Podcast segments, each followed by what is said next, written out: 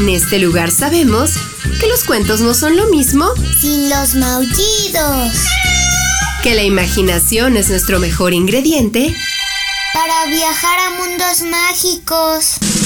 Y que cada historia es una nueva oportunidad de divertirnos. Están en el lugar correcto. Bienvenidos a los cuentos de Sakuchan. Sakuchan, ¿listo para este cuento?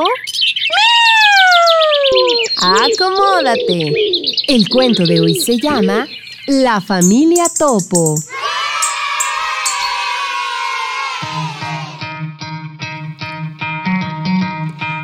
Pies de un pino muy grande y robusto vivía una familia de topos. Eran felices en su hogar y la naturaleza les permitía alimentarse con frecuencia y mucha calidad por las inmediaciones de la zona. La sombra del pino les proporcionaba frescor en los días más calurosos, cuando decidían salir de casa para respirar aire puro. Tan cómodos y felices se sentían bajo su árbol que pronto refinaron sus gustos de alimentos y empezó a llamarles la atención los ricos piñones que el árbol les ofrecía, que por las crudas lombrices que solían comer todos los días. Sin embargo, para poder llegar a los ricos piñones, pues debían trepar por el largo tronco del pino, poniendo sus vidas en riesgo.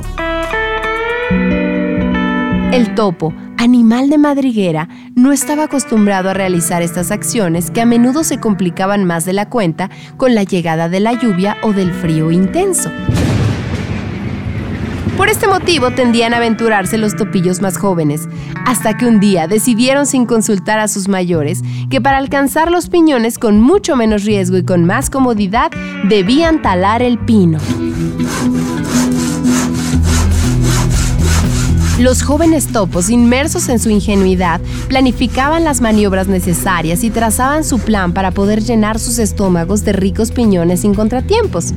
Afortunadamente el abuelo de la familia, al que le gustaba mucho pasear y acompañarse de la compañía de los más jóvenes, pudo enterarse del plan antes de que se llevara a cabo. Si acaban con el pino, habrá piñones, pero este invierno y tal vez la primavera ¿Pero qué haremos el invierno próximo? Pues rezar para que nuestras crías acostumbradas a este alimento mueran por falta de comida y frío. El topo anciano, cuya experiencia en la vida le convertía en un sabio ante los demás, hizo que los más jóvenes pensaran en sus palabras y se dieran cuenta de lo equivocados que estaban. Y el plan se deshizo y el pino vivió, para dar más piñones durante siglos a las nuevas generaciones de la familia Topo. Qué agustito que estaban bajo la sombra del pino. Colorín colorado, este cuento ha terminado. El que se quedó sentado, se quedó pegado. Imagínate que hubieran tirado el árbol. No, pues ni sombra ni piñones.